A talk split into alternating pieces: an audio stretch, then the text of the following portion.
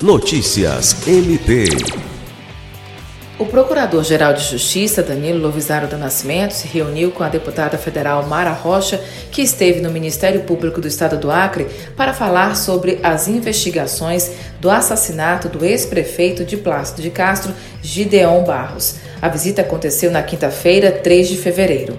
A parlamentar lembrou que o caso ainda não foi solucionado, por isso pediu ao Ministério Público do Estado do Acre que acompanhe as investigações. O Procurador-Geral de Justiça, Danilo Lovisaro do Nascimento, garantiu que o Ministério Público já acompanha as investigações e se colocou à disposição para colaborar e cooperar com a polícia naquilo que for necessário para elucidar o crime.